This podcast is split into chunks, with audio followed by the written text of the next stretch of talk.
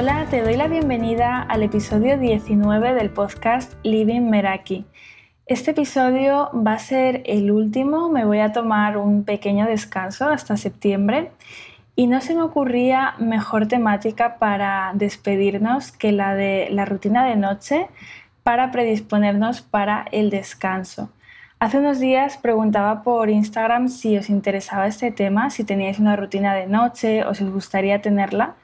Y bueno, salió el 95% que sí, que os gustaría tenerla, así que dicho y hecho, hoy dedicamos el episodio a este tema, porque probablemente hayas escuchado mucho sobre las rutinas de mañana, pero cuando se trata de ir poniéndonos en modo relax para dormir bien por la noche, a veces esos hábitos que tenemos justo antes de acostarnos interfieren en el sueño y tienen un impacto en la calidad y en las horas de descanso. Y no solo eso, sino que también influyen en la hora a la que nos levantamos al día siguiente y es uno de los principales motivos de no llevar a cabo nuestra rutina de mañana. De hecho, entre los motivos más repetidos por los que no logramos seguir nuestra rutina de mañana están que nos cuesta levantarnos y que nos cuesta acostarnos a la hora que nos proponemos. Y ya sabemos que la rutina de mañana empieza la noche anterior.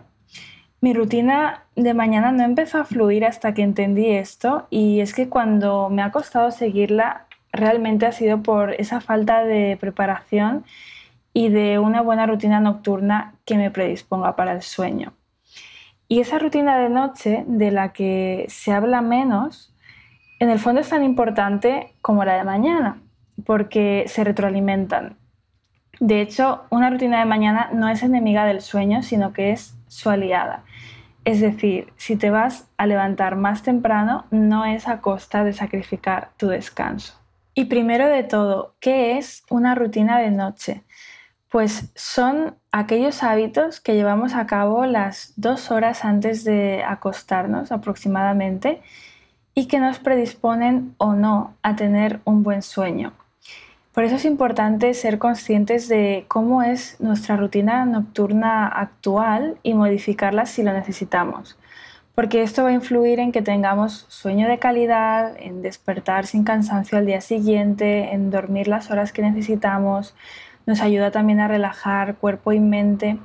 Y el hecho de seguir una rutina regular predispone a, nuestro cuerpo para el descanso, ya que hay actividades que son más estimulantes y el hecho de que sean un hábito en el tiempo previo a irnos a dormir, pues nos puede perjudicar.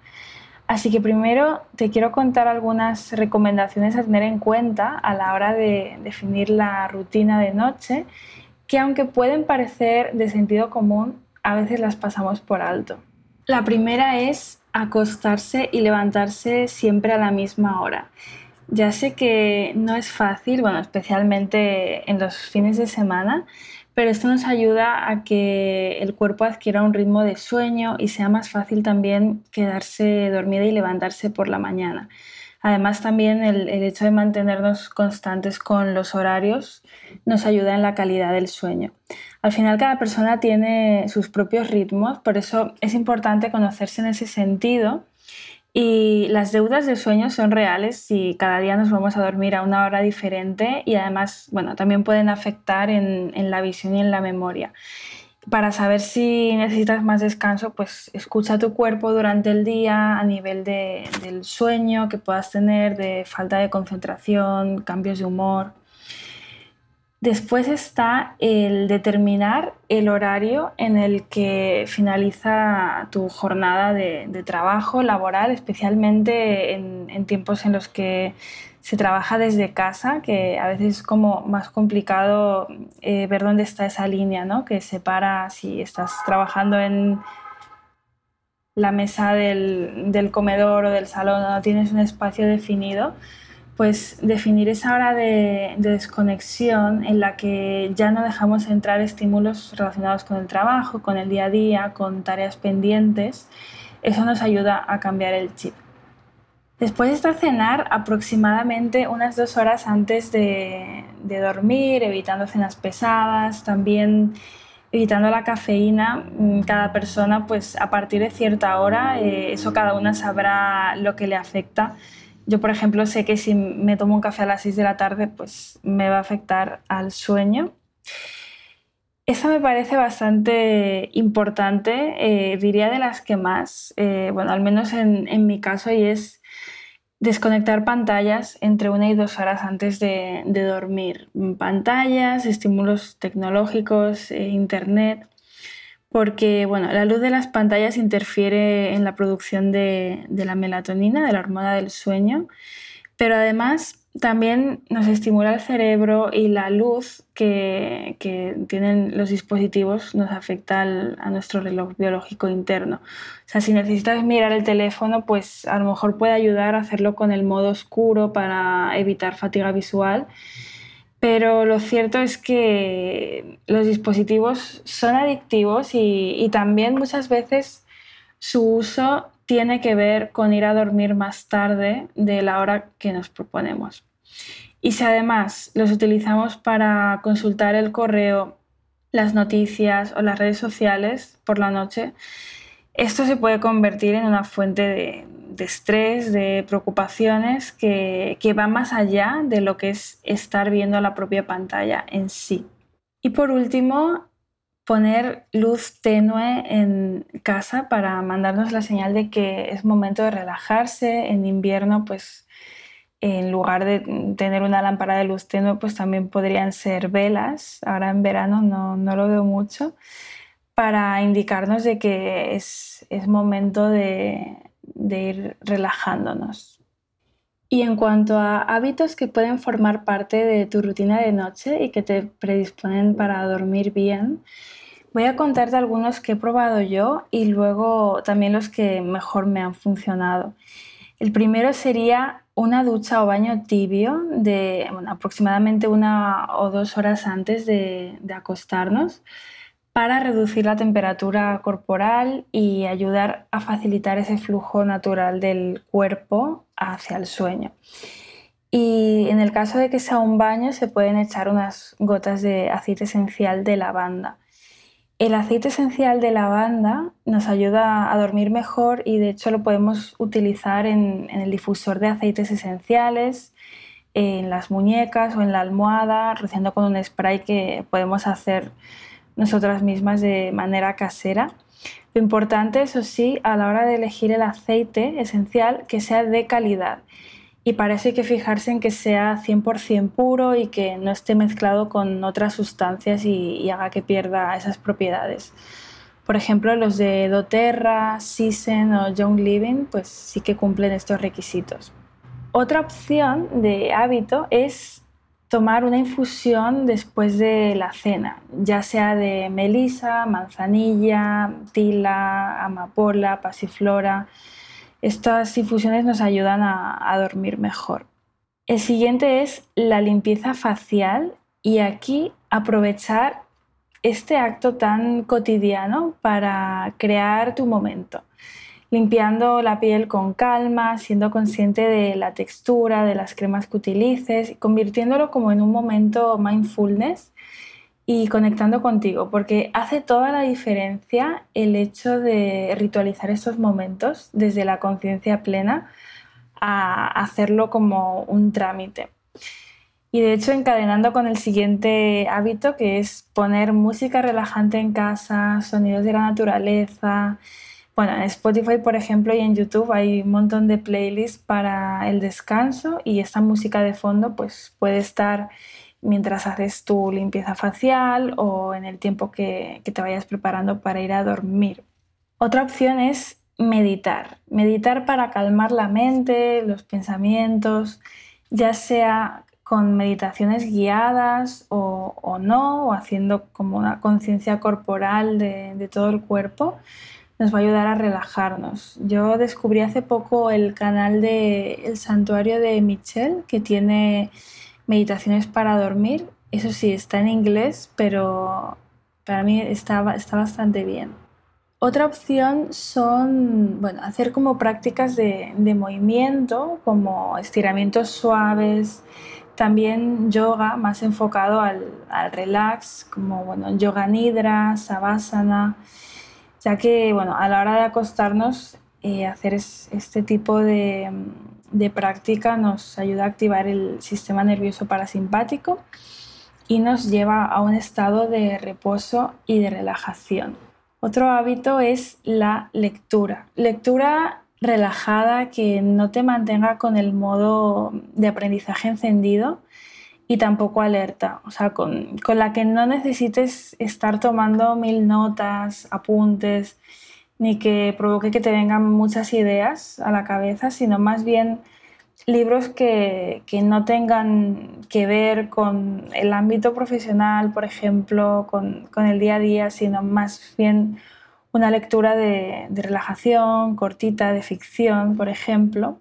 Otra opción es escribir un diario, tomar unos minutos como para reflexionar sobre el día, sobre nuestros pensamientos. Es una manera de, concluir ese día y también reducir el estrés y, mejorar nuestro bienestar emocional. Bueno, en este sentido también se puede escribir un diario de gratitud. Es muy común, por ejemplo, pues escribir tres cosas por las que estás agradecido en, en ese día y así poner el foco justo antes de dormir en cosas positivas, alejándonos más de otro tipo de pensamientos y, del estrés.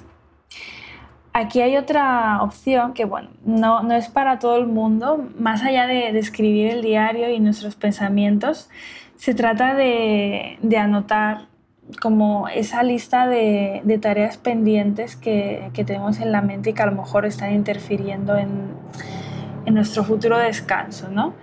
El hecho de, de, escribir, pues bueno, todo lo que, lo que pueda estar ahí a nivel de cosas que tengamos por, por hacer, que nos están molestando, pues soltarlas. Y, y bueno, pueden ser también eh, preocupaciones, recordatorios, y dejarlo escrito antes de, ir a dormir para que no interfiera. Y bueno, yo he probado todos estos hábitos, no a la vez, ni en una misma rutina, ni, es algo que, haga siempre todas las noches, pero mm, personalmente lo que mejor me funciona de todo esto es la combinación de mm, dejar a un lado las pantallas y la de la lectura empezando a leer pues unos 20, 25 minutos antes de la hora a la que me quiero quedar dormida, por así decir, y ya en cuanto mm, empiezo a sentir el cansancio, dejar el libro. Y si un día por lo que sea me acuesto más tarde y no leo, sí que es verdad que noto que mm, me lleva más tiempo dormirme. O sea, es, es un hábito que tengo bastante fijado ya. Y ahora después de ver estas recomendaciones y hábitos nocturnos, vamos a ver cómo crear esa rutina de noche que funcione para ti. Y yo empezaría, como ya es habitual, tomando conciencia sobre cómo es tu rutina de noche actual. Y esto lo puedes hacer escribiendo lo que haces en un día normal, las dos horas previas aproximadamente antes de ir a dormir y evaluar cada hábito en función de si te predispone para el sueño o más bien te aleja de él. Conocer la situación actual nos ayuda a saber de dónde partimos y si queremos hacer más o menos ajustes y cambios. Si estás escuchando este episodio y quieres crear tu rutina de noche, pregúntate para qué, qué es lo que esperas conseguir con ella. El siguiente paso sería elegir la duración de tu rutina de noche. Y esa duración va a depender de ti en función del tiempo que te lleve a relajarte, si te cuesta conciliar el sueño, si por ejemplo quieres hacer ajustes en tu rutina actual y necesitas acostarte antes para levantarte antes. Mira cómo puedes encajar esto en, en tus horarios habituales. A qué hora dejar de trabajar, por ejemplo, a qué hora empezar a cenar, Si actualmente ves pantallas, estás habituada a, estar en el ordenador o con el móvil hasta el minuto antes de acostarte y quieres cambiar esto, pregúntate eh, pues hasta qué punto es, es, necesario mm, estar haciéndolo y si lo puedes adelantar, por ejemplo. El siguiente paso es pensar qué hábitos o prácticas pueden resonar más contigo y, que quieras incluirlas en, tu rutina de noche. No se trata de cantidad, sino de ver qué es lo que, lo que mejor funciona para ti. Y esto requiere mm, de experimentar, de prueba-error, que es algo que a veces no nos gusta especialmente y queremos ya acertar a la primera, pero no siempre es así. Habrá personas a las que, por ejemplo, pues la lista de tareas antes de, dormir les agobie según lo que estén escribiendo y cómo la enfoquen. Sin embargo, pues a otras les servirá para liberar carga mental y dormir mejor dejando todo aquello pendiente sobre el papel. Así que encuentra aquello que te funcione a ti, experimentando. Lo siguiente es definir tu hora de acostarte y de levantarte, respetando tus horas de sueño. Hay una aplicación que se llama Sleepy Time, eh, dejaré el, link por aquí, y mm, que te dice, bueno, según la hora que, te quieres levantar, eh, la hora, las diferentes horas a las que podrías irte a la cama. Y también escribir esa rutina hasta que se convierta en hábito. Para ayudarte a ir a dormir a la hora que te has propuesto, puedes utilizar alarmas para recordarte en qué momento empieza tu rutina y, es tiempo de ponerse en modo descanso. Y también muy importante elegir ese primer hábito que va a hacer de trigger y va a desencadenar el resto de la rutina. Y este puede ser, pues, por ejemplo, cenar y ya saber que a partir de, la hora de la cena, pues mm, dejas las pantallas, el trabajo, la luz que hay en casa es tenue y bueno, todo lo que decidas incorporar. Pero tener un trigger, un desencadenante para tu rutina y seguir después con los hábitos que te has propuesto, te va a ayudar a ir a dormir a la hora que te propones, también controlando un poco mejor los tiempos. Y por último, ponértelo fácil y adaptar tu entorno para facilitarte el cambio. Si, por ejemplo, descubres que ver la televisión, tener ahí las pantallas, no te está ayudando y tienes una televisión dentro de la habitación, pues a lo mejor una decisión podría ser sacarla de la habitación o tener eh, playlists preparadas si vas a querer escuchar música relajante o tener el libro preparado en la mesita de noche si, justo antes de dormir mm, quieres leer en la cama. Todo lo que pueda recordarte esos nuevos hábitos, eh, favorecer, o sea, poner el entorno a tu favor. Y bueno, sobre todo y por último, hacer ese cambio de manera gradual. Sea, si ahora mismo te estás acostando eh, a las 12 de la noche, mm, pues no tratar de acostarte mm, de repente a las 9 y media, por ejemplo, ¿no? O sea, también es importante dar tiempo al cuerpo para que se vaya adaptando a, los cambios. O sea, una manera de hacerlo gradual, pues podría ser ir a dormir 15 minutos antes de lo habitual hasta ir regulándonos en ese sentido. Y bueno, la parte práctica del episodio de hoy ha sido esta de cómo crear esa rutina, pero resumiendo, te animo primero a poner conciencia en tu rutina de noche actual y ver si te está ayudando o perjudicando. Si ves que está a medio camino, puedes optimizarla sustituyendo hábitos o añadiendo nuevos y si tu rutina actual no te está ayudando, ver como opción diseñarla desde cero incorporando hábitos nocturnos saludables, tomando si quieres como base para empezar algunos de los que te he compartido y ver qué tal te funcionan. Como siempre digo, y ya es habitual en este podcast, experimenta, coge lo que te sirva y descarta lo que no. Y hasta aquí el episodio de hoy. En las notas del episodio voy a dejar algunos de los recursos que he ido mencionando Si quieres contarme si tienes una rutina de noche o qué hábitos te funcionan mejor, si añadirías alguno que no haya mencionado y que te haya servido, me puedes encontrar en Instagram en lady.meraki. Y si te ha gustado el episodio y crees que le puede ayudar o servir a alguien para crear o optimizar su rutina, no dudes en compartirlo. De nuevo, gracias por estar ahí y nos escuchamos de nuevo en septiembre. Hasta pronto.